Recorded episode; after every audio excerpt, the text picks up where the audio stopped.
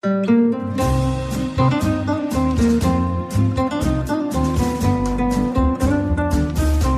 sind beste Freundinnen mit Max und Jakob. Schrei ich oder schrei ich nicht? Und du sagst es mir nicht, aber ich schrei aber nicht. Leg mich doch am Arsch. Der ultra ehrliche Männer-Podcast.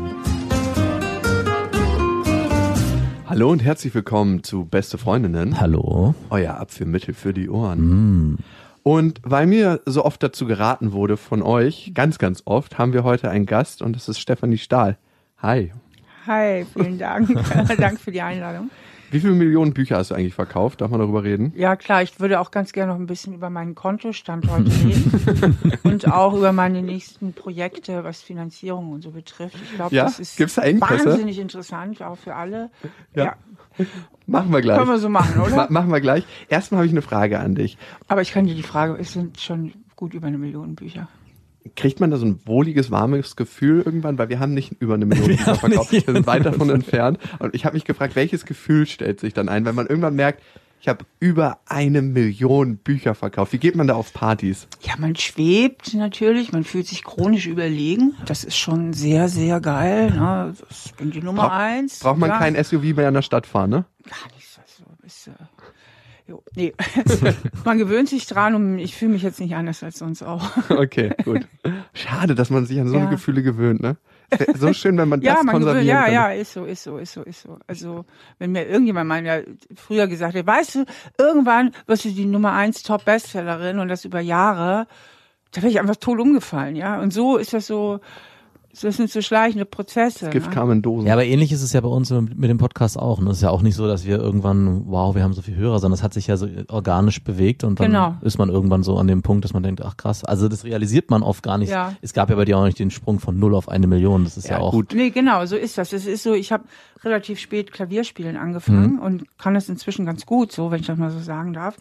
Und früher hatte ich immer gedacht, oh, wenn man nur Klavier spielen könnte, ich wäre der glücklichste Mensch der Welt. Aber wenn man das so langsam lernt, Ja. und das kennt jeder, der irgendwas gelernt hat, Ist mal genauso unzufrieden wie vorher.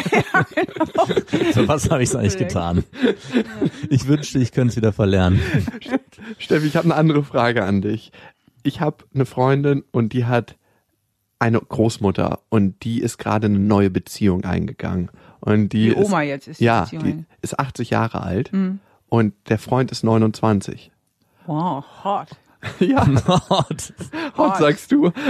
Ähm, Ich finde das krass. Wie siehst du das als Frau, die auch Beziehungstherapeutin ist? Ich würde gerne mal deinen Blick darauf hören. Also ich meine, ich habe dir jetzt nur zwei Details gegeben. Ich weiß nicht, ob du da in irgendeiner Weise Licht drauf werfen kannst. Für mich ist es einfach sehr kurios und ich finde das auf der einen Seite sehr cool, geil und faszinierend, auf der anderen Seite sehr ich frage mich, würde ich diese Beziehung eingehen? Kann ich so nicht sagen. Eher wahrscheinlich nicht. Ja gut, man steckt ja da nun überhaupt nicht Im wahrsten drin. Sinne, ja? Ja, Man man weiß ja jetzt auch gar nicht, weiß auch nicht mal, wie die Oma aussieht. Vielleicht hat sie auch mega gut gehalten oder so. Und, Ja gut, aber ähm, sie ist immer noch 80 und erst 29. 51 Jahre gut gehalten, das ist schon... Das ist schon, das ist schon ein krasser Sehr- Unterschied. sehr gute ich, Feuchtigkeitscreme. denke, ich weiß auch nicht, wie weit jetzt der Sex auch so eine große Rolle spielt in der Das haben wir uns Beziehung. auch gefragt. Der tut, tut. Es gibt noch Sex. Auch regelmäßig. Ja, okay. Also wie sportlich der ist, weiß ich jetzt nicht, aber es muss ja auch nicht immer sportlich sein. Und mehr als bei dir wahrscheinlich auch. Ich hatte anderthalb Jahre keinen Sex, muss man auch sagen. Sehr traurig. So eine 80-Jährige würdest du dir doch wünschen. Zwischendurch. Okay. Heute soll es um die Generation beziehungsfähig gehen. Jetzt Und habe ich aber die Frage nicht beantwortet. Ach so, ist auch nicht so wichtig, hier Fragen zu beantworten. auch ist es doch bitte. Ruhig. Nein, dann, dann beantworte bitte mal die Frage. Bitte. Also, ich denke mal, sozusagen, wo die Liebe hinfällt, ich vermute, dass er halt vielleicht doch irgendwie auch ein warmes Muttergefühl da braucht. Mhm. Oder Und sie Großmuttergefühl? sich einfach einen, einen jungen Lover gönnt, ja. Also ich meine, von 80 auf 29 ist immer klar, junge Menschen sind einfach sexuell erstmal grundsätzlich anziehender. Das ist, ihnen- da können wir gar nicht gegen unsere Gene an, ja. Alles andere zu behaupten. Jawohl, endlich sagt's mal endlich jemand. sagt's mal Ja, alles andere wäre Quatsch. Ja. Also das ist einfach so. Jugend ist auch für Frauen sexuell attraktiver als die Älteren im Großen und Ganzen. Ja, wir sagen immer, das der ist zwar Geschmack... gemein, aber es ist einfach so. Ja. was soll man denn machen? Ja. Das sind einfach unsere Gene, das ist die ganze Evolution. Also, dass sie den scharf findet, ist ja klar, das braucht man ja nicht weiter zu kommentieren. Auch mutig, finde ich mal, dass sie sich darauf einlässt, aber wahrscheinlich denkt sie auch, ich habe nicht viel zu verlieren. Das ist ja nicht mehr so lange. Eher hin. umgekehrt wird er irgendwas auch brauchen, was sie anscheinend zu geben hat. Ich meine, grundsätzlich ist ja so, ich meine, das ist jetzt auch nichts Neues, was ich erzähle, aber es ist einfach immer ärgerlich, ja, dass irgendein alter Sugar Daddy, weißt du, so ein alter Sack, ja, der kriegt dann irgendwie so ein 23-jähriges Model und keiner wundert sich drüber. Und dann eine Frau, wenn die einen jüngeren Ja. Mann hat, oh weia, weia, weia. Und das ist natürlich auch für uns Frauen die, die übliche Diskriminierung, ja. Also eine Das stimmt Frau total. Über 50, ich bin ja auch über 50, ja. Ich bin jetzt so quasi aussortiert, ob ich mich jetzt auch nicht so fühle. Ja, ich habe auch einen jüngeren Mann, ne? 28? Nein, so viel jünger. Den gönnst du dir. Jahre jünger. Aber gut. Ja, ich sehe das genauso wie du, diesen Punkt. Ich finde das auf eine andere Art skurril, aber auch genauso skurril von der Wertigkeit, wenn so ein alter, reicher Sack so eine junge, schöne Frau hat. Das, finde ich, ist eine moderne Form der Prostitution, oftmals. Aber bei den beiden spielt Geld keine Rolle und das finde ich das Schöne und das Interessante an deren Ja. Beziehung. Das ist keine alte Sugar-Mama. Also ich weiß nicht, ob aus irgendwelchen Sugar rauskommt, aber Liebesgeschichte, ja, ne? es ist Selma und Marge hieß das, glaube ich. Ich glaube ja. Ist eine schöne Liebesgeschichte und wir werden darauf noch näher eingehen. Aber heute geht's ja um die Generation beziehungsfähig. Wobei ich glaube, bei diesem großen Altersunterschied wäre auch, wenn der Mann 80 wäre und die Frau 28 wäre, würden wir, glaube ich, Ja. eh nicht drüber reden. Also weil es so ein extremer Unterschied ist, ist würde ich schon sagen, dass man da dieses Klischee, ja, da hat sich der Alte wieder eine Jüngere Ja, aber geschnappt. das hat man halt trotzdem öfter noch Ja. so rum als Flavio Beatore ne? hat es sozialisiert. Ich Ja, meine, das ganze Gelaber auch über den französischen Präsidenten und seine ältere Frau, wie viel das kommentiert wird, ne? Stimmt. Wie viel das kommentiert wird. Umgekehrt wäre das kaum einer Erwähnung wert. Ja. Der, der Trump, die Milena, ist Ja. ja auch wesentlich jünger als er und wesentlich attraktiver als er. Ja, das ist Geschmackssache. Ne? Also, ja, stimmt aber. Ja. Okay, heute geht's nicht um Altersunterschiede, vielleicht später nochmal. Heute geht's um die Generation beziehungsunfähig. Steffi, wie ist die Wissenschaft da heute? An welchem Punkt? Also ich glaube, viele Menschen, die in den Großstädten wohnen, viele Menschen, die relativ jung sind, haben das Gefühl, dass immer mehr Menschen beziehungsunfähig sind. Aber vielleicht ist das nur ein sehr subjektiver Blick auf die Welt. Wie sieht das die Wissenschaft? Die Wissenschaft sieht das anders. Wir werden überhaupt nicht beziehungsunfähiger, die jüngeren Leute. Im Gegenteil, sie werden eher beziehungsfähiger. Ist auch meine persönliche Beobachtung. Gut, ich wohne ja nun hauptsächlich in Trier, nicht hier in Berlin. Berlin zieht natürlich schon immer mehr, viel mehr Individualisten an. Und mit den Individualisten natürlich auch mehr Menschen mit Beziehungsproblemen. Aber jetzt mal, wenn man das jetzt mal auf Gesamtdeutschland sieht, und Trier ist ja nochmal eine andere Gegend, wundere ich mich halt oft, wie früh sich die binden und wie lange sie zusammenbleiben. Also das hat es zu meiner Zeit nicht gegeben. Also da, als ich Studentin war oder so, da hatte ich alle naslang mal einen neuen Freund oder so. Und das war auch damals normal. Oder in den 1960er Jahren hat man ja immer gesagt, wer zweimal mit derselben pennt, gehört schon zum Establishment. Da war die Beziehungslosigkeit oder die Polygamie, zumindest jetzt in den wilden 60ern, also zum Ideal erhoben, ja. Ja. Und heute immer, ja, früher waren wir alle beziehungsfähiger, da hat man sich nicht so früh getrennt. Ich kann, ich kann es nicht mehr hören.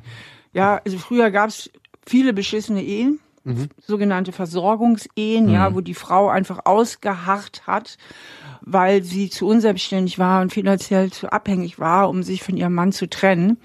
Die meisten Scheidungen werden ja immer noch von Frauen eingereicht. Ach, wirklich? Ja, ja, ja, ja, ja. das glaube ich auch. Männer halten einfach mehr aus. Ich glaube, Männern wird es irgendwann einfach egal. Die verziehen sich in ihren Keller. Genau. Von daher haben wir jetzt mehr dieses Konzept der seriellen Monogamie, wobei es heute auch noch viele Beziehungen gibt, die auch lange halten. Und es hat ganz viel eben auch damit zu tun mit der Emanzipation und mit den viel höheren Freiheitsgraden in unserer Gesellschaft. Man muss heute nicht mehr heiraten, eine Familie gründen, um als anständiges Mitglied der Gesellschaft zu gelten. Man darf sich auch scheiden lassen ohne Gesichtsverlust. Das war früher eine Schande. Im Grunde können wir das nur feiern. Denn nur weil jemand ein Leben lang zusammenbleibt, heißt ja nicht, dass er unbedingt beziehungsfähiger ist als der Single von nebenan. Ja, Stimmt. es gibt ja einfach total beziehungsgestörte Ehen, die sogar noch ein Leben lang halten. Also ich kenne nicht wenig Menschen, die selbst beziehungsgestört sind, aber lange verheiratet bleiben. Also meine Eltern zum Beispiel.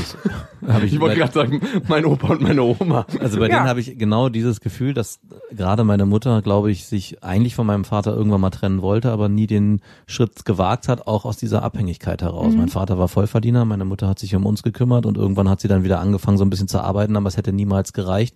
Und aus dieser Abhängigkeit heraus ist sie mit ihm zusammengeblieben und der Leidtragende oder die Leidtragenden waren eigentlich wir, also mein Bruder und ich, weil meine Mutter sich bei uns ausgeheult hat über ihren Vater. Also das war immer das Bild, was ich so mitbekommen habe und eine Zeit lang hatte ich auch eigentlich das Bedürfnis als Kind oder als Jugendlicher trenn dich doch einfach. Also, weil wir irgendwann auch so wütend auf meinen Vater waren, weil der sie so schlecht behandelt hat in ihren Augen und wir das natürlich Das wäre auch angenommen besser haben. gewesen für die Wahrscheinlich, Kinder. Ne? ja. Also die Scheidungsforschung belegt ganz, ganz eindeutig, es gibt nichts Schlimmeres für Kinder als zerstrittene Ehen Mhm. oder schlechte Ehen. Dann besser eine Trennung, weil vor allen Dingen, wenn die Trennung ganz gut über die Bühne geht, lernt das Kind, Krisen kann man lösen. Ja. Es kann ein Happy End geben. Ne? Jetzt Mama und Papa sind jetzt glücklicher als vorher Mhm. und ich kann nach wie vor beide gut sehen. Während in einem Dauerstreit oder dauerbelasteten Ehe das Kind lernt, es gibt keine Lösung. Ne? Es gibt keine Hoffnung. Und aus diesen zerstrittenen Ehen gehen auch die meisten bindungsängstlichen Erwachsenen dann hervor. Fällt das auch ins Spektrum der modernen Prostitution, wenn man mit seinem Mann aus finanziellen Gründen zusammenbleibt? Ach, nein, so hart will ich das jetzt nicht ausdrücken, aber Mama, du bist eine Prostituierte. Sorry, das sagt man nicht mehr, Sexworkerin. es zeigt einfach nur, dass die Frau sich einfach zu abhängig gemacht hat. Und zu wenig an ihrer Autonomie und Selbstständigkeit irgendwie gearbeitet hat. Ich finde das ganz übel, wenn man sich so, so abhängig macht. Gut, wenn Kinder im Spiel sind und einer sagt, zum Beispiel die Frau sagt, okay, ich kümmere mich jetzt um die Kinder, da kann man natürlich schon mal in so Schieflagen kommen. Ne? Ja. Das ist auch ganz wichtig. Ich glaube, auch der Gender Pay Gap entsteht ja nicht unbedingt durch das Geschlecht, sondern dadurch, dass Frauen Kinder bekommen und da eine Ausfallzeit haben und natürlich auch sich für andere Berufe oftmals entscheiden. Und soziale Berufe werden gerade auch in Deutschland schlechter entlohnt, was eine Riesenfrechheit ist. Also mal Ja. am Rande bemerkt. Aber ich habe noch eine andere Frage an dich. Und zwar, man sagt ja oft, der beste Schuster hat die schlechtesten Schuhe. Würdest du das unterschreiben? Für wen? Für Psychologen oder? Nee, wir reden ja heute über Beziehung. Aber auf wen soll ich das? Ich muss es ja auf, auf irgendeine Du Person bist, du bist der reflektieren. Schuster. Du bist, Me? Ja, genau. Auch. Nein, ich habe mir, ich habe eine ganz tolle Ehe. Hast du gesehen? Mein Ehemann hat mich durch eben Ehe begleitet. Ja, Ja. der hat sehr freundlich gewirkt, aber ich kann ja nicht in eure Beziehung reingucken. Freundlich und gut aussehen. freundlich gut aussehen, gut gebaut. Ja. Und ich kann ja aber nicht in eure Beziehung reingucken Nein, wir- mit, einem hab- Händeschütteln. Ich habe eine ganz glückliche Ehe. Also ich bin sehr glücklich verheiratet. Und streitet ihr euch auch? Selten. Wirklich? Ja. Gehen die Streits denn von dir aus oder von ihm? Wenn von mir, weil ich eher ein bisschen impulsiv bin. Ja, okay. Was sind deine roten Knöpfe, wo ich raufdrücken Äh, kann? Ungeduld, ich bin ungeduldig. Ah ja, kenn, oh Gott, das kenne ich zu gut. So, und dann, Und er ist ein sehr gemütlicher, so habe ich ihn wahrgenommen. nee, gemütlich ist er nicht, ist Okay. ja kein Lahmarsch. Er Nein, ist, kein äh, Lahmarsch, aber Er ist introvertiert und ich bin extrovertiert. Ja, und die okay. Intros sind halt, die denken erst nach, bevor sie reden und die sind überhaupt in allem ein bisschen besonderer Mhm. als wir risikobereiten Extros. Und wenn es mir zu langsam geht oder irgendwas hakt, dass ich mich dann halt im Ton vergreife oder irgendwie auch Hm, unter das kenn ich Stress. irgendwo, ja. von oben herab auch manchmal so ein bisschen oder das? Ja, nicht? mit Sicherheit. Ja, Max So ist ganz ja sympathisch. Ja, ja, genau. Das So ist ganz un- sympathisch bin ich da. Und äh, mich dann total im Ton vergreife, auch vor allem, wenn ich unter Stress bin Mhm. oder so. Und das absolut Coole an meinem Mann ist, dass er einfach nicht mitmacht. Mhm. Er macht nicht mit. Sonst würde es ja ganz schnell sizilianisch werden. Und im Gegenteil, er vollbringt oft das Wunder, sogar noch empathisch zu sein. Also er versteht dann, warum ich so unter Druck bin und bleibt in der Empathie. Und ich, wie alle impulsiven Menschen, fahre ich auch wahnsinnig schnell wieder runter.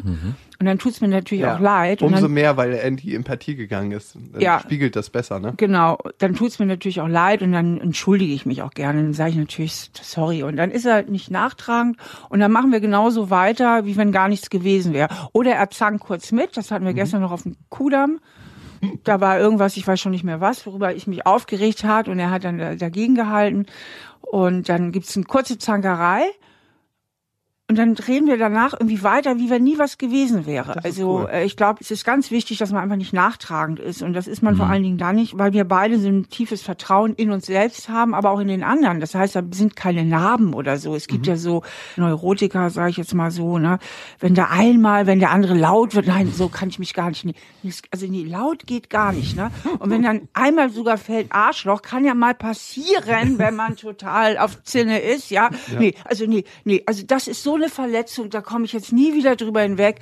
Dann denke ich echt, fuck you. Ich meine, sowas kann halt passieren mal, wenn man in Fahrt ist und ne, wenn der andere dann so voll das Opfer macht und so voll die Verletzung, finde ich, steckt dahinter auch so eine perverse Macht irgendwie, so, so eine passive Aggression. Ja, Ja. die ich viel schlimmer finde, als wenn es mal richtig kurz soft gibt und dann ist aber auch wieder gut. Ne? Sagt der Extrovertierte, ne? Das muss man da auch sagen. Der Introvertierte darf ja trotzdem Ja, aber wir sind doch der Maßstab aller Dinge, oder sehe ich das jetzt falsch? ja, ihr beiden seid es, nicht ich. Ich sehe das auch. ich finde das auch richtig und gut, dass man sich mal richtig zoffen kann. Ich merke bei mir, dass mir manche Sachen, wenn sie auf dieser passiv-aggressiven Ebene ausgetragen werden, sehr nachhängen. Dass ich mich gar nicht so schnell aus der Emotion befreien kann. Dass es mir besser tut, dass man es einmal ausspricht und gerne sich auch mal in die Haare kriegt. Und dass ich dann leichter dahin komme, dass ich sage, ich kann mich wieder vertragen, als wenn das so unterschwellig wabert über Tage. Oh, furchtbar. Ja. Unehrlich. Aber gut, das kann ich aber auch unterschreiben. Also dieses unterschwellige Selbst- Wabern, ja, kann Ja, ich okay. nicht ertragen, auch als Introvertierter. Also es geht bis zu einem gewissen Punkt, aber ich finde, irgendwann muss dann eine Aussprache Das geht doch von euch aus, von euch Introvertierten. Ich bin hier irgendwie in der Wir Defensive. machen ein bisschen Intro-Bashing heute. Okay, wir wollen heute ein bisschen über Partnerschaft reden, besonders über Max Partnerschaft, weil Oh, Ich, ich dachte über deine. hat er denn eine? Ja, ich habe eine. Ja. ja, wir alle haben doch in irgendeiner Form Partnerschaften, aber keine Liebesbeziehung. Okay. Aber eigentlich sollte es doch gar nicht um mich gehen, sondern um dich. Nein, ich finde, es geht um dich jetzt erstmal. Wow. Oder? Hast du Lust? Bitte. Möchtest du deine eigene Situation beschreiben und wo es vielleicht schöne Momente gibt und vielleicht auch wo es Unzufriedenheiten Also gibt? gerade wo du es beschrieben hast, so dieses sich anschreien und oder laut werden. Ich werde komischerweise als Introvertierter manchmal laut und meine Freundin zum Beispiel hält es nicht aus. Die sagt dann, du schreist schon wieder, so diskutiere ich gar nicht mit dir. Also so rede ich gar nicht. Und dann ich gar nicht. Und dann entsteht eigentlich eine Pattsituation, dass man gar nicht mehr miteinander redet. Also das ist ein Streitverhalten, das wir nicht immer haben, aber immer wieder. Also das immer wieder so auftaucht. Gerade in letzter Zeit, wo wir beide viel Stress haben, ist es dann eine Situation, wo wir oft in so eine, ja, jetzt gibt's gar keine Klärung und dann am nächsten Tag ist wieder alles gut. Also das Ist gut oder wird's dann geklärt? Hm, es ist Also wird's unter den Teppich oder doch, wird's geklärt? nee, es wird dann doch, es wird geklärt meistens dann doch am nächsten Tag, also oder am übernächsten. Es wird verschoben, lange mit sich hergetragen und dann wird's geklärt. Also Oh, das, das ist ja nicht die verkehrteste Strategie, würde ich sagen. Ne? Vor allen Dingen muss man jetzt mal erklären, also Intro-Extroversion, das ist ja hochgradig genetisch bedingt. Mhm. Und wir Extrovertierten, wir können reden und denken gleichzeitig. Wir können reden und denken gleichzeitig. Das heißt, wir sind öfter selbst überrascht, im Guten wie im Schlechten, was wir so raushauen. ah, So, also es gibt auch so einen Spruch von einer Extrovertierten, woher soll ich wissen, was ich denke, wenn ich mich nicht hab reden hören. ach krass. Na, und die Intros, die denken erst, die gehen erstmal in sich und reden dann. Und dadurch kommt es zu Verzögerungen in der Kommunikation zwischen Extro und Introvertierten. Die Extros können die Intros da auch manchmal an die Wand reden und dann fühlt der Intro sich auch wirklich ein bisschen blockiert, weil es einfach too much input ist und er sich innerlich nicht mehr sortiert bekommt. Braucht Und da ist es länger. total sinnvoll zu sagen, komm, wir verschieben das auf morgen. Ja. Und eigentlich würde ich euch sogar den Tipp geben, es entsteht ja bei euch eher aus so einer Wutsituation dann. Mhm. Vielleicht könntet ihr euch mal in einer ruhigen Minute drüber austauschen. Wie können wir es eigentlich so machen, dass es gar nicht erst so weit kommt mit dieser Wut, Mhm. ne? Oder dass du für dich nochmal reflektierst, wo werde ich eigentlich so laut, an welchen Stellen? Du wirst Trigger haben. Es wird irgendwas geben, was dich immer wieder triggert Ja. und dann wirst du laut und dass du mal überlegst, gäbe es vielleicht irgendeine Verhaltensalternative Mhm. Und sie auch in sich geht und sagt, warum bin ich da eigentlich so empfindlich? Ne, dass wird. Mhm. ich sofort immer zuschnapp, wenn jemand laut wird. Das hat ja auch irgendwas mit ihr zu tun. Ja. Und ihr euch mal auf so einer Metaebene überlegt, wie können wir das vielleicht besser machen in Zukunft und dann dieses, wir verschieben es auf morgen, ein bisschen mehr nett ritualisieren, anstatt es aus so einer Konfliktsituation herauszumachen. Also Weil ein bisschen verdorben ist dann ja wohl der Abend schon, ne, wenn man, Ja, ja, ne, also irgendwie ist dann ja schlechte Stimmung und das könnte man vielleicht auch noch vermeiden. Also eigentlich merke ich, mein Trigger ist, dass ich in der Situation eigentlich gar nicht über irgendwas reden will, sondern meine Ruhe haben will. Und dann werde ich laut, weil ich dann merke, okay, ich muss es sozusagen. Ah, Ja, das ist eben der Intro, ne? Ja, genau. Ich Du muss jetzt, ich, wieso muss ich jetzt reden und dann werde ich lauter und dann, Genau. damit weiß Die ich Intros- wahrscheinlich auch, damit ist die Sache dann auch erstmal erledigt und dann habe ich dann wieder meine Ruhe. Ja, fühlen sich schnell bedrängt und das Ding mit deiner Ruhe musst du natürlich auch mal genauer hingucken. Auch Menschen, die ein bisschen so beziehungsängstlich sind, haben oft so nur einen Wunsch, nämlich sie wollen ihre Ruhe haben, weil sie sich schnell bedrängt fühlen ne? und mit Erwartungen nicht so gut umgehen Ja. können und sich vor allen Dingen von Erwartungen bedrängt fühlen. Und die, die können dann oft so die Mauer runterziehen und dann holt der andere sich eine blutige Nase nach der anderen. Also werden dann passiv-aggressiv und machen einfach dicht. Das wäre natürlich auch ein Muster, wo du vielleicht mal näher hingucken Also ich könntest. finde es eigentlich viel spannender in unserer Dynamik, also in Jakobs und meiner, gar nicht so sehr in meiner Beziehung zu meiner Freundin, weil wir haben eigentlich dieses Muster ganz extrem. Also er als Bei mir wirst du aber nie laut. Nee, das stimmt. Ich werde bei dir nicht so richtig laut. Ich werde innerlich bin ich, glaube ich, am Schreien. Aber diese ganzen Muster, die du gerade beschreibst, also dieses Aushalten, Ausharren, vor allem auch nicht sprechen und reden gleichzeitig, die haben wir immer wieder in Streitsituationen, die wir haben. Und ich finde, wir haben eigentlich viel stärkere Trigger als ich mit meiner Freundin. Ich würde auch sagen, meine Freundin ist eher extrovertiert, jetzt nicht so wie Jakob, aber ich glaube, ich bin in unserer Beziehung definitiv der leicht introvertiertere und in unserer, also in Jakobs und meiner, auf jeden Fall. Also wir haben definitiv die Dynamik extrem extrovertiert. Jakob mittlerweile nicht mehr extrem introvertiert, aber trotzdem noch introvertiert Max. Was passiert dann konkret? Also ich empfinde unsere Streitsituation eigentlich so, dass genau diese Erwartungshaltung, die du gerade beschrieben hast, dass ich die nicht erfüllen kann, die er an mich hat zum Beispiel, und ich dann eigentlich zumauer immer mehr. Also mich immer mehr in mich reinziehe und sage, okay, okay, äh, ich will eigentlich gar nichts mehr hören ziemlich zurück. Da kommen auch irgendwie welche Ängste hoch, die ich wahrscheinlich von meiner Mutter habe, die ich immer gerne als Beispiel vornehme, dass ich auch da immer das Gefühl hatte, ich muss nicht ihre Erwartungen erfüllen, im Sinne von, ich muss Leistung erbringen, aber ich muss zumindest derjenige sein, der zuhört und ihre Emotionen auffängt. Und im Prinzip. Oh, da spiegelt ihr euch ja ganz nice. Ja. Er liebt ja Erwartungen eigentlich auch nicht so sehr, ne? Ah, krass. Das wusstest du noch nicht, dass ich keine Erwartung mag, ne? Nee, das wusste ich nicht ganz. Im Gegenteil, ich dachte, du bist eigentlich jemand, der an sich sehr hohe Erwartungen hat und die auch immer erfüllen will. Ja, Beides. Das, ja. Ach, beides. So, also einerseits ist er immer so auf der Leistungsseite, mhm. weil er ja meint, alle Erwartungen erfüllen zu müssen, aber gerade weil er ja innerlich das Gefühl hat, er darf nicht wirklich Nein sagen, mhm. sich schnell auch bedrängt fühlt, wenn Erwartungen an ihn getragen Ach, werden. Und da hast du wahrscheinlich ein ähnliches ist Muster. Absolut, genau das, das Gleiche. Dass Erwartungen ganz schnell Druck in die auslösen, weil du im tiefsten Inneren nicht das Gefühl hast, wirklich mit einem guten Gefühl dich abgrenzen zu mhm. dürfen. Genau. Ja, und dann erfolgt halt die Abgrenzung umso rigider ja. oder passiv-aggressiver genau. oder auch aktiv-aggressiver, weil man ja eigentlich kein gutes Gewissen dabei hat. Ja. Und dadurch fühlt man sich auch noch mehr bedrängt. Also wenn ich immer Schuldgefühl hätte, irgendwo Nein zu sagen, mhm. dann würde ich ja dem, der mich überhaupt fragt, das schon viel mehr verübeln. Ja. Na, was, was fragt er mich überhaupt so blöd? Der weiß das, ne? Weiß, was, ja. na, so.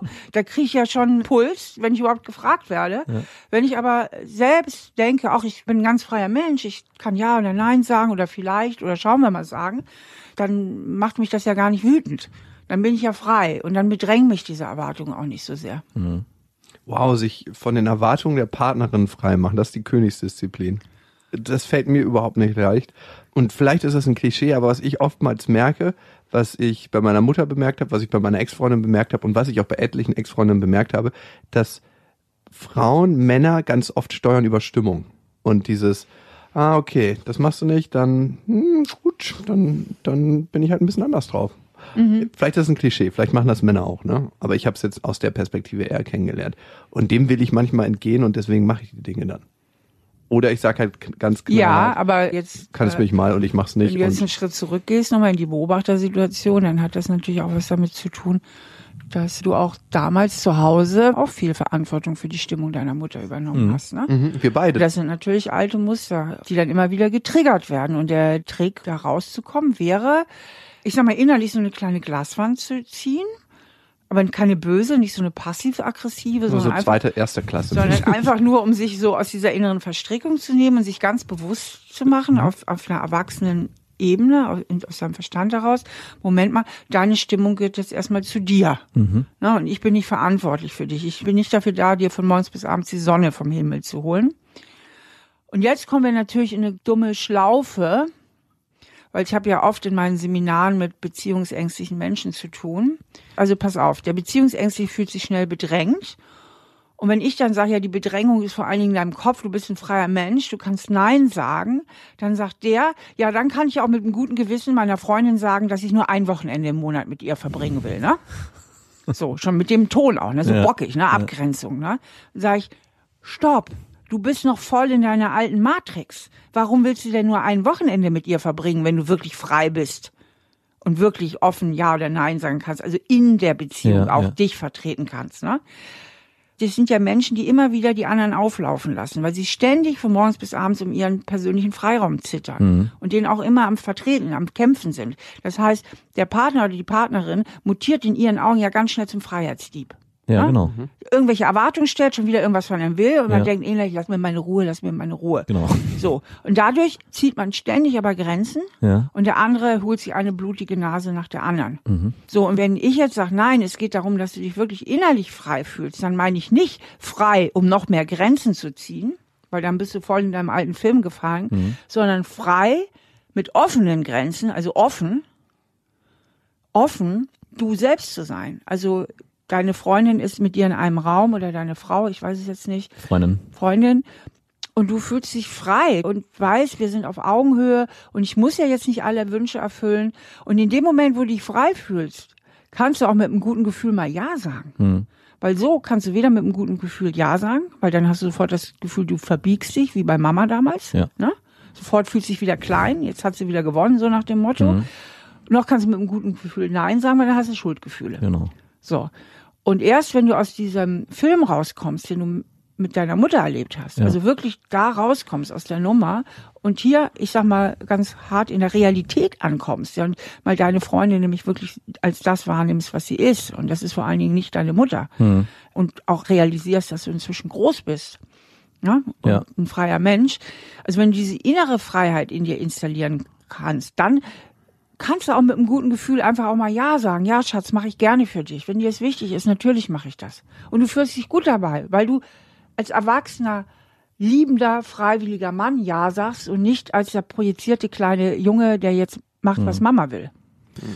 Du beschreibst ja die Situation mit meiner Mutter und ich frage mich schon seit längerem, ich habe so eine Art Vorwurfshaltung jetzt als erwachsener Mann meiner Mutter gegenüber, weil ich immer mehr verstehe, was damals passiert ist. Also als ich als Kind in diese Situation gekommen bin, dass ich ja ihr emotionaler Mülleimer gewesen bin im Prinzip und sie auch sehr viel Negatives, was sie in ihrer Beziehung gelebt hat, auch auf mich draufgemünzt hat und das begleitet mich mein ganzes Leben. Also dass ich auch immer sehr negativ an die Dinge rangehe, sehr pessimistisch erstmal alles betrachte, gar nicht sage, das wird gut, sondern es wird schlecht.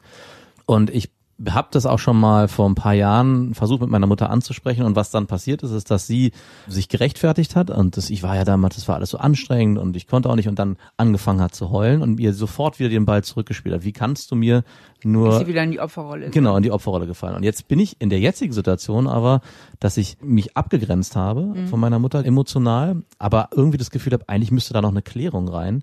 Ich aber mich gar nicht traue, diese Klärung anzugehen, weil ich dann das Gefühl habe, ich komme wieder in diese Rolle. Aber irgendwie habe ich das Gefühl, das muss trotzdem in irgendeiner Form passieren. ich aber es verstehe, gibt so eine. Pattsituation, dass meine Mutter, ich das Gefühl habe, meine Mutter ist dafür gar nicht bereit, das Gespräch in der Form mit mir zu führen, wie ich mir das wünschen würde. Ja, also das Problem gibt's ja öfter. Ich sage ja auch immer, Kommunikation wird total überschätzt, weil du kannst natürlich in dem Moment nur gut kommunizieren, wo beide bereit sind, sich selbst zu reflektieren. Genau. Na, weil sonst läufst du gegen die Wand. Ja. Wenn der eine, und das ist in dem Fall deine Mutter, nicht bereit ist, sich zu reflektieren, Mhm. dann stehst du auf verlorenem Posten. Und das ist genau, was du erlebst. Und deine Mutter, denke ich, hat furchtbar viele Schuldgefühle. Ja, genau. Und mit denen möchte ich auch nicht tauschen. So Ja. mit diesen Schuldgefühlen. Für sie ist das wahnsinnig bedrohlich alles. Mhm. Jetzt gibt's verschiedene Möglichkeiten. Die erste Möglichkeit ist erstmal die allerwichtigste, dass du für dich einen Frieden machst. Weißt du, du brauchst deine Mutter nicht zwangsläufig dafür. Was du dir, denke ich, wünschst oder erhoffst oder was dein bester Ausgang wäre, dass deine Mutter sagt, pass mal auf, mein Schatz, du hast recht, ich habe damals wirklich viel Mist gebaut und es tut mir wahnsinnig leid. Es tut mir wirklich leid. Ich weiß, dass ich dir damit ein richtiges Päckchen mitgegeben habe. Und ich würde das nie wieder machen, wenn ich die Chance hätte, nochmal die Zeit zurückzudrehen. Es tut mir echt, echt leid. Ich war damals irgendwie überfordert und vielleicht auch zu egozentrisch drauf. Ich hoffe, dass wir jetzt einfach nochmal zu einer ganz neuen Beziehung kommen als Erwachsene. So, und das wäre, denke ich, für dich eine ganz, ganz tiefe Erlösung Ja. und eine ganz tiefe gefühlte Heilung auch. So. Genau. Das ist der Wunsch, aber die Wirklichkeit ist zumindest im Moment, dass sie dazu nicht in der Lage ist. Also müsstest du das für dich klar kriegen, okay, das war jetzt eben so und sie ist überfordert und wahrscheinlich hat sie auch Schuldgefühle und für dich innerlich zu einer guten Haltung kommen. Und wenn du das schaffst, könnte es sogar passieren, dass du ihr viel milder begegnest und viel wohlwollender und sie deswegen sich nicht mehr so arg angegriffen fühlt und sich dann auch noch mal anders öffnen könnte. Muss nicht sein, könnte aber eine Chance sein. Denn je vorwurfsvoller du sie behandelst, desto mehr wird sie natürlich geneigt sein, das abzuwehren. Also gibt's eigentlich nur für mich den Weg, mit mir selber den Frieden zu finden, wenn Ja. ich nicht erkennen kann, dass diese Art des Gesprächs stattfinden wird. Ja. Ich meine, ich habe ja auch zwei Kinder und da transportieren sich mittlerweile auch Geschichten, dass ich das Gefühl habe, wenn ich meine Tochter oder mein Sohn ist noch zu klein, da geht schon los und ist mein Sohn schon so klein, ich kann den meiner Mutter nicht geben, weil das eine zu große Belastung für sie wäre. Aber selbst bei meiner Tochter, wenn die bei denen ist, habe ich das Gefühl, das ist für sie eigentlich eine Belastung. Sie nimmt sie zwar und auch gerne, ja, ist meine Enkelin, aber ich bin auch froh, wenn ich es wieder abgeben kann. Also es entsteht gar nicht so dieses schöne Oma-Gefühl. Also ich sag, red auch immer nur, willst du Wo- zu meinem Opa und nicht zu meinem. Worauf Also, führst du das zurück? Was glaubst du, was ist da bei deiner Mutter, dass sie so wenig Draht kriegt zu ihrem Enkel? ich glaube, es ist immer dieses Gefühl, es ist mir zu viel. Es ist mir eigentlich zu anstrengend. Eigentlich möchte ich meine Ruhe haben. Also so, Kennst du den Spruch nicht? doch, den kenne ich von mir selber, klar. das genau, das ist ja, das habe ich ja schon verstanden. Aber wie, wie komme ich aus diesem Teufelskreis raus? Also Ja. oder ich, ich Also wahrscheinlich ist deine Mutter ähnlich getaktet wie du. Dass, absolut. Dass sie eben auch im Grunde genommen ihres Herzens überangepasst ist und denkt, alle Erwartungen erfüllen zu müssen Hm. und deswegen sich nicht frei entscheiden kann. Ja, Und deswegen ist ja alles zu viel, weil sie nie das Gefühl hat, dass sie ihr Leben gestaltet, genau, ja. sondern dass ihr Leben ihr eher widerfährt. Genau. Also dass da draußen lauter kleine Erwartungsmenschen sind, die irgendwas von ihr wollen Ja. und sie nicht das Recht hat, sich abzugrenzen. Und dadurch kann sie dann nicht so ein herzliches Gefühl entwickeln zu deiner Tochter. Wie heißt deine Tochter? Marie. Marie. Weil sie das Gefühl hat, auch dieses Großmutterdasein ist jetzt wieder eins dieser Widerfahrnisse. Ja. Und sie hat ganz wenig so Mitgestaltung. Also was deiner Mutter wahnsinnig helfen würde, wäre dasselbe, was dir helfen würde, im tiefsten Innern zu verstehen, hey, ich darf mein Leben mitgestalten. Mhm. Und ich kann vielleicht auch die Zeiten, wo ich Marie sehe, mitgestalten oder sagen, hier kann ich sie gerne nehmen Mhm. oder hier nicht so gern oder ich gehe jetzt mal mit ihr, mach mal zwei Stunden was mit ihr. Weißt du so, und Ja. dann bin ich voll da ne, und freue mich auch richtig, aber einen ganzen Tag. Ne? Mhm. Also, dass sie lernt, diese Beziehung besser mitzugestalten und sich nicht einfach nur die Enkelin vorsetzen lässt, ja. Hast du eigentlich dein Kartenlesegerät mit, Steffi? Für seine Krankenkassenkarte. Schratsch. Nee, bei, So mir geht alles, ganze Sitzung bei hier. mir geht alles cashy in die Tasche. Sehr gut. Ich kaufe ein Buch. Das ist jetzt auch mein neuer Spruch. Cashy in die Tasche. Das macht doch so locker leicht. Andere Sache. Welche Beziehungstypen gibt es? Weil wir sind ja auch noch ein bisschen in dem Beziehungsthema drin. Ich meine, die Beziehung zu deiner Mutter fand ich sehr interessant übrigens. Ich habe Mhm. ein paar Sachen erfahren, die Ja, auf jeden Fall. Ich auch. ich so noch nicht wusste. Ich habe schon verstanden, dass ich viele Aspekte von meiner Mutter habe, aber das nochmal so runtergebrochen. Dass du sie bist, das wusstest du das vorher. muss ich nicht, dass ich eins sein. Mama, ich bin dir. Mutti. Wenn ich mir verzeihe, verzeihe ich meiner Mutter. Ja. Ja, welche Beziehungstypen gibt es? Wir haben jetzt gerade zwei herausgefunden, die wir selber verkörpern, beziehungsweise ein Beziehungsmodell, bindungsängstlich, hattest du gesagt, ne? Mhm. Ähm, Sind wir beide bindungsängstlich? Ja, alle ein bisschen. Ja, Was boah. heißt, dass Wir ihr euch, beide? Ja. Ja. Okay. Das heißt nicht, dass ihr euch nicht bindet, sondern Wir sind ja ähm, gebunden jetzt hier schon fünf Jahre in dem Podcast. Das heißt nicht, dass ihr euch nicht bindet, sondern dass ihr in der Bindung immer sehr stark um eure persönlichen Freiräume kämpft Mhm. und dadurch immer auch wieder eine Nähe verhindert. Und irgendwann kann sie halt dazu führen, bei dir war es dann ja auch so, dass du dich dann auch wieder trennst, weil du sagst nur, wenn ich alleine bin, bin ich wirklich wieder ein freier Mensch. Und das ist halt, wenn man eigentlich dazu neigt, überangepasst zu sein und sich schlecht auf eine gute Art innerlich auch abgrenzen kann. Innerlich abgrenzen heißt, sich nicht ständig schuldig zu fühlen und verantwortlich zu fühlen für die Launen des Partners. Und Das fällt mir schwer. und das sind halt Menschen, die auch oft pendeln zwischen Nähe und Distanz. Also sie können wahnsinnig nah sein, vor allen Dingen in der ersten Verliebtheit. Kannst Aber sobald dann eben der andere sagt, okay, wir sind jetzt ein Paar, Ja. dann treten schon bei vielen die ersten Schweißperlen auf die Stirn, so nach dem Motto, so war das jetzt auch nicht gemeint. äh, Ist mir zu nah. Und dann kommen halt die ersten Rückzugsmanöver, weil jetzt, wo das Zielobjekt wirklich gesichert ist und fest an der Angel, will der Partner oder die Frau jetzt plötzlich was von einem. Davor war die Sachlage anders. Man wollte die unbedingt einfangen. Ne? Und da kann man natürlich der Verliebtheit freien Raum lassen. Aber wenn die jetzt stehen bleibt und sagt, okay, wir sind jetzt wirklich zusammen oder wir ziehen zusammen oder wir heiraten oder whatever, dann kommt plötzlich so dieses Bedrängungsgefühl, oh Gott, jetzt muss ich ganz viele Erwartungen erfüllen. Und dann kippt das und dann kommen wieder so Distanzbewegungen. Ja. Und dann mündet das oft in so einem Zickzackkurs zwischen Nähe und Distanz in der Beziehung. Das heißt, wenn man erstmal wieder Distanz hat und sich abgegrenzt hat und wieder mal sich seine Freiheit, dann kann man sich auch wieder annähern und wieder weg und wieder hin. Und das ist oft sehr verunsichert für die Partner, in der, in eurem Fall Partnerin, weil die ja nie sich wirklich sicher fühlt. Die denken immer, wo ist er denn jetzt? Und will er und liebt er mich überhaupt? Und dann kommt eine Dynamik oft, dass die Partnerin dann umso mehr anfängt zu klammern Ja. und was will und sagt, wo bist du und ich, ich, wo ist unsere alte schöne Nähe, die wir mal hatten. Und je mehr sie das tut, desto mehr verstärkt sie in dir dann das Gefühl, oh Gott, Würgegriff, die will immer mehr von mir. Und desto mehr ziehst du dich zurück. So, und jetzt haben wir einen schönen Teufelskreis. Der eine läuft weg und der andere hinterher. Der andere ist in einem Hobbykeller und der andere findet die Tür nicht runter. Was gibt's noch für Beziehungstypen? Also dann haben wir den Klammernden, wie ist der? Ja, das ist der, das ist, das ist der, der halt hinterherläuft. Max Frau, Max Frau, Max X am Ende Ja, ist mal schlecht, noch ein S dran zu hängen. Also vieles entsteht durch Dynamiken. Es kann genauso sein, dass die Frau von Max vielleicht in einer anderen Beziehung, wo sie vielleicht mit jemandem zusammen war, der sehr an ihr gehangen hat und der ganz happy mit ihr war, dass die den dann vielleicht langweilig fand und dass sie dann wieder mehr diejenige war, die Distanz gesucht hat. Also oft ergibt sich sowas auch aus der Beziehungsdynamik. So viele Beziehungstypen gibt es eigentlich gar nicht. Eigentlich gibt es nur drei. Es gibt die Näheflüchter. Das seid ihr. Ja. Zumindest sofern das Zielobjekt gesichert ist. Das hört sich gut an. Hört sich an wie Krieg. Dann gibt's die Klammerer. Mhm. Das sind die, die solchen hinterherlaufen. Deine Und wie gesagt, viele wechseln in den Rollen. Ja. Je nach, ja, das, genau, das je nach Phase der Ja. Beziehung oder je nach Beziehung. Genau. Ne? Wenn, vielleicht seid, wart ihr auch schon mal. ich war auch der- mal ein Klammerer. Genau. Auf jeden Fall. Irgendeine Frau, die dir dann nicht so viel Sicherheit Genau. gegeben hat. Manche sind aber auch chronisch Näheflüchter, manche sind auch chronisch Klammerer. Das gibt's auch. Mhm. Und dann gibt es die, die innerlich gut in der Balance sind, also die Glücklichen, sag ich mal, die ganz gut Beziehungs leben können. Und mehr Beziehungstypen gibt es Was nicht. bist du dann? Der letzte Ich gehöre zu den Glücklichen. Jawohl.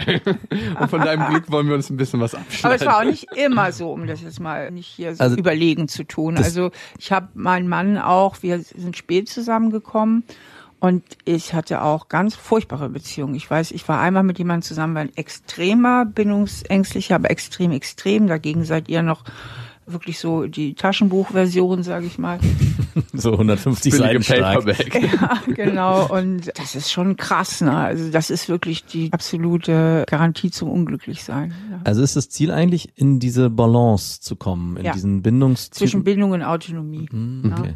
Das heißt, dass ich sowohl anpassungsfähig Ja. bin, empathisch bin, zuhören kann, Ja sagen kann, kooperieren kann, vertrauen kann. Das sind Fähigkeiten, die ich für die Bindung brauche. Mhm. Als auch autonome Fähigkeiten habe. Das heißt, dass ich mich selbst spüre, dass ich weiß, was ich will, dass ich für mich eintreten kann, dass ich diskutieren kann, argumentieren Mhm. kann, mich mal durchsetzen kann oder notfalls auch trennen kann.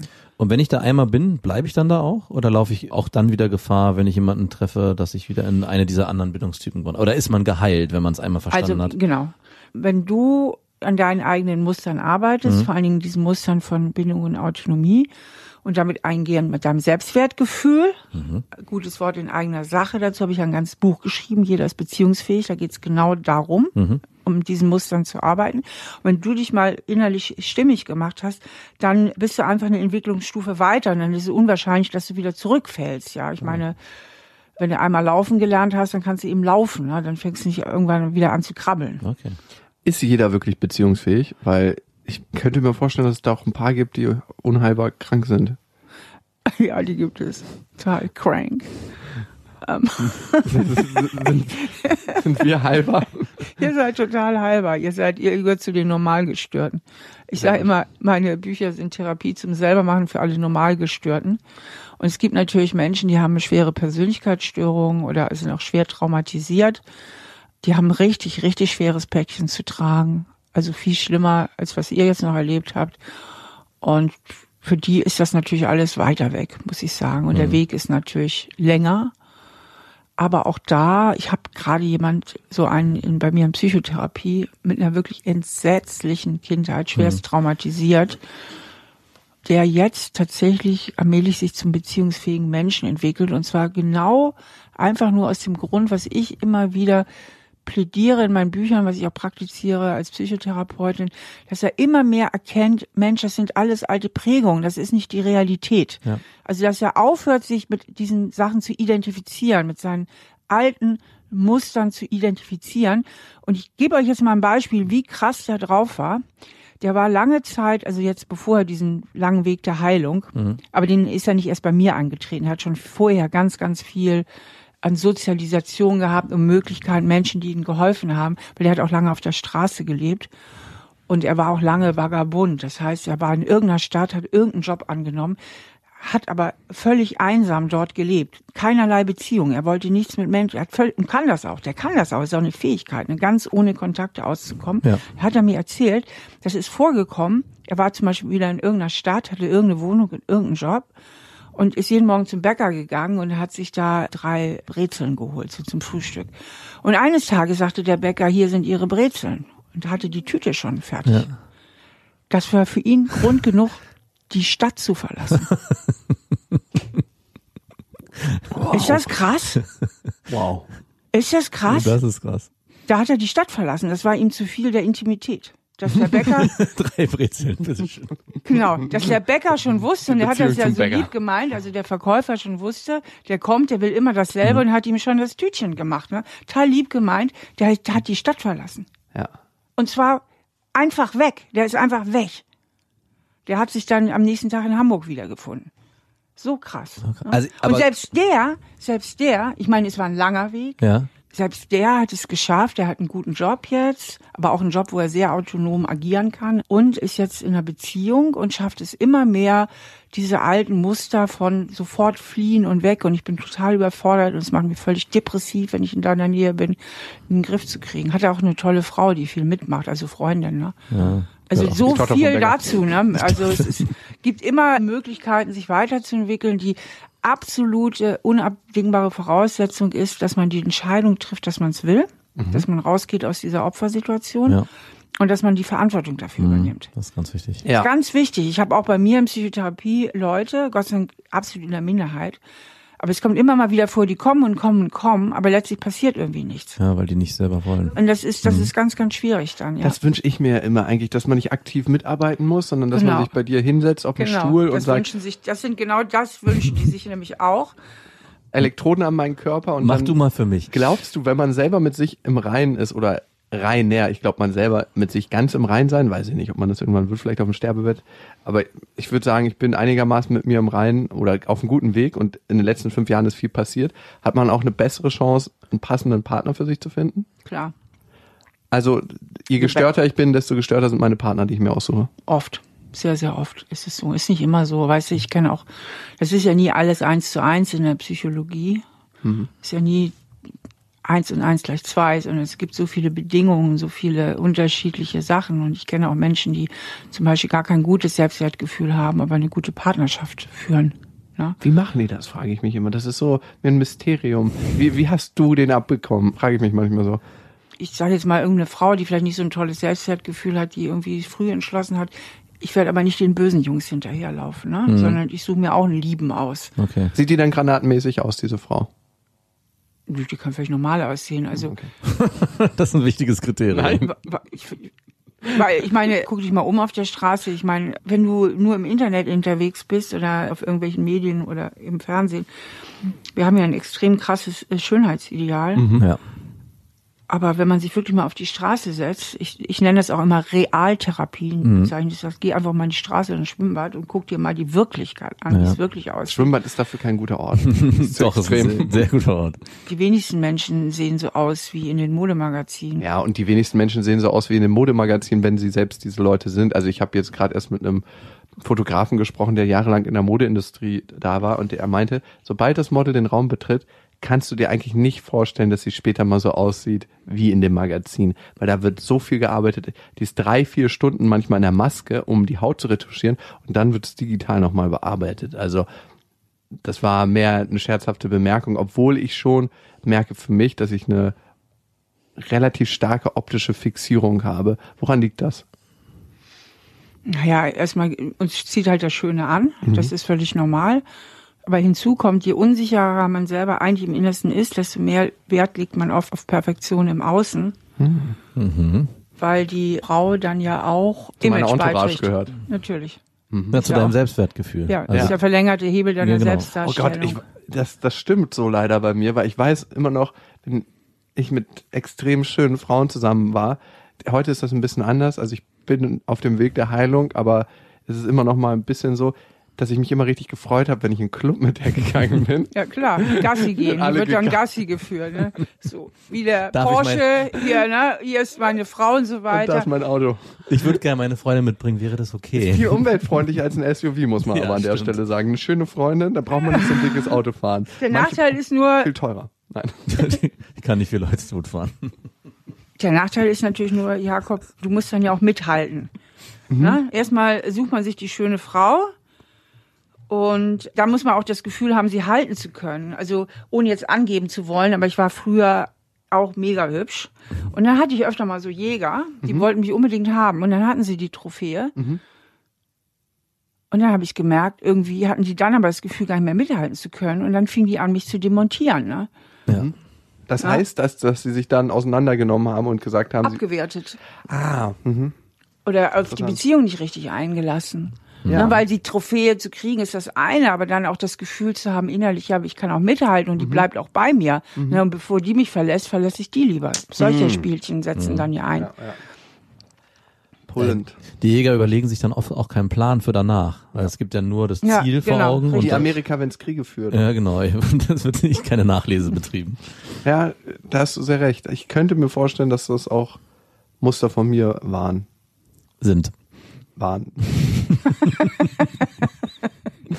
Lass uns doch gleich. Also, ich sag mal, je unsicherer man selber ist, kurioserweise, desto weniger Schwächentoleranz bringt man oft auf. Oh ja, ne? ich habe eine ganz geringe Schwächentoleranz, gerade Ja. bei Max. Also ich hasse es. Also gestern habe ich zum Beispiel, das wollte ich eigentlich nochmal ausgedehnt erzählen, aber es soll hier nur einen kleinen Rahmen finden, meine komplette Tasche verloren mit Portemonnaie und Schlüssel und Handy.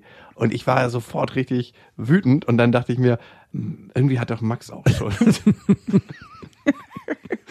Irgendwas kann er doch auch dafür. Und ich habe sogar durchgespürt, dass er das so war. Und ich habe mir sogar teilweise die Schuld so ein bisschen an, obwohl er es nicht ausgesprochen hat, dachte ich, ja, so ein bisschen Schuld habe ich schon.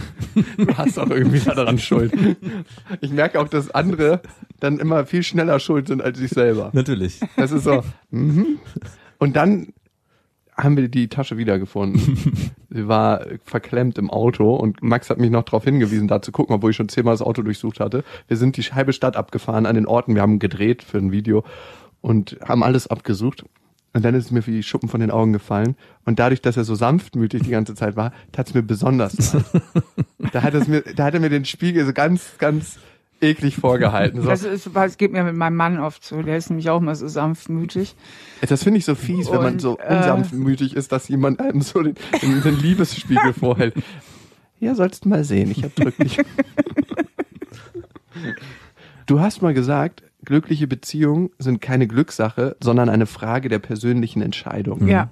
Ja, das klingt extrem rational und so so, Das ist Steffi. so unromantisch, ne? Aber da ist sehr viel Wahrheit drunter. Also ich habe den Satz auch mir aufgeschrieben und dachte, das stimmt aber, weil am Ende ist eigentlich viel, viel Arbeit und nicht so unbedingt diese Es muss Verliebtheit. noch nicht mal. Arbeit sein. Also wenn man gut zusammenpasst. Ich will ja jetzt, also nachdem ich auch viele schwierige Beziehungen hatte, eine wirklich sehr glückliche Ehe und ich empfinde das überhaupt nicht als Arbeit, weil wir Mhm. einfach gut zusammenpassen. Und mit der Entscheidung, das ist eben so, in wen wir uns verlieben, Mhm. das können wir ja nicht entscheiden. Das fällt uns so an. Deswegen ist dieses Wort verlieben eigentlich auch so ein bisschen komisch, weil das klingt so aktiv. Na, Man kann sich das nicht vornehmen. Hm, nee. Na, also wie so ein aktives Verb. Ne? Ich gehe heute Abend aus und ich werde mich verlieben. Das funktioniert ja nicht. Deswegen in Englisch heißt ja auch to fall in love. Ne? Also dass man einfach so, man fällt da so rein. Das hat ja ganz viel mit Hormonen und Hormonrausch zu tun. Verliebtheit hat immer was mit Sexwunsch zu tun. Also das hat die Natur auch so eingerichtet. Wir verlieben uns nicht in unsere Oma, ne? sondern wir Nicht verlieben alle jedenfalls. wir verlieben uns immer in potenzielle Sexobjekte. Und die Natur hat gesagt, die müssen sich verlieben, weil sonst können die sich nie entscheiden. Na, die sagen sonst nicht, du sollst der Vater meiner Kinder werden oder du sollst die Mutter meinen, weil wenn keine Verliebtheit da ist, dann Ja. kannst du beliebig rumvögeln. Aber du musst ja mal eine Entscheidung fällen, mit wem du denn jetzt Kinder haben willst, weil die kleinen Menschenkinder, die brauchen halt sehr lange, bis sie groß werden. Ja. Das heißt, das reicht nicht die Befruchtung, sondern die Eltern müssen später auch noch ein Paar sein. Und deswegen ist erstmal die Verliebtheit da. Und dann hat sich die Natur überlegt, und dann muss aber mal Schluss sein mit der Verliebtheit. Denn wenn die Kinder spätestens da sind und die jungen Eltern werden immer noch verliebt, das ging ja gar nicht, dann wären die Kinder eher noch was im Wege und Ja. lästig. Ne, die, die, die müssen dann mal wieder zur Besinnung kommen. Das heißt, dieses ganze Hormonzeug fährt dann runter und dann können die Eltern auch wirklich Eltern sein und gute Eltern. Die gedeihen im besten in festen Familienbanden. So. Und die Liebe ist halt ein völlig anderes Gefühl als die Verliebtheit. Das ist ein wesentlich ruhigeres Gefühl. Und das ist davon getragen, auch von dem tiefen Wunsch, dass es dem anderen gut geht. Und zwar nicht in dieser Schattenkindart, ich bin 100% für dein Glück verantwortlich, also in dieser neurotischen Verantwortung, mhm. sondern in so einer gesunden Antwort. Ich möchte, dass es dir gut geht. Das ist ein viel ruhigeres Gefühl, das ist so ein warmes, tiefes Bindungsgefühl. Und jetzt kommt die Entscheidung. Jetzt muss ich irgendwann einfach auch die Entscheidung treffen, und ich will auch, dass es dir gut geht, und ich entscheide mich wirklich jetzt auch für dich. Ich treffe meine Entscheidung. Da kommt die Entscheidung. Und wenn man die wirklich trifft und nicht im Jein, wie viele Bindungsängste, die leben ja immer im Jein, mhm. sondern wirklich Ja sagt, ja. dann entscheidet man sich auch gegen ganz viele Sachen. Dann entscheidet man sich zum Beispiel dagegen, wenn man sich nochmal irgendwo verknallt, ist man ja nicht vorgefeilt. Ja, ne. ne? Kann ja passieren. Mhm. Irgendeine kommt rein, bist schockverliebt in dem Moment, ja. ja. Aber dann ist ja eine Frage der Entscheidung, ob du dem nachgibst. Ja. Und wenn du jetzt sagst, nein, ich habe mich für meine Frau entschieden, mhm. Schockverliebt geht auch schnell wieder vorbei. Mhm. Ja, dann gibt man halt nicht dem Flirt nach oder sagt, guck mal, sollen wir mal Abendessen gehen oder so. Da fängt es ja immer irgendwo an. Das sind mhm. ja lauter kleine Entscheidungen. Wo fängt Fremdgehen an? Im Grunde da, ja. wo man keine Entscheidung im Kopf trifft und sagt, ach, schauen wir mal, wir gehen ja nur essen, mal sehen, das hat ja noch nichts zu bedeuten. Ja, aber so, mhm. aber da, wo man sich klar entschieden hat, dann gibt man dem gar nicht nach. Ja dann kann man das handeln. Und insofern ist Liebe schon einfach auch eine Frage der Entscheidung. Aber gerade Menschen, die bindungsängstliche Muster haben, die haben ja unheimliche Angst vor dieser Entscheidung, weil sie sich ja sofort wieder wie Gefängnis anfühlt für sie. Na, sofort wie an Ketten gelegt, weil sie sich ja nicht frei fühlen in der Beziehung, sondern dann sofort wie das Muster anspringt, ich muss alles richtig machen. Eine Frage, die ich noch habe, äh, für einen Freund natürlich, das betrifft mich nicht persönlich.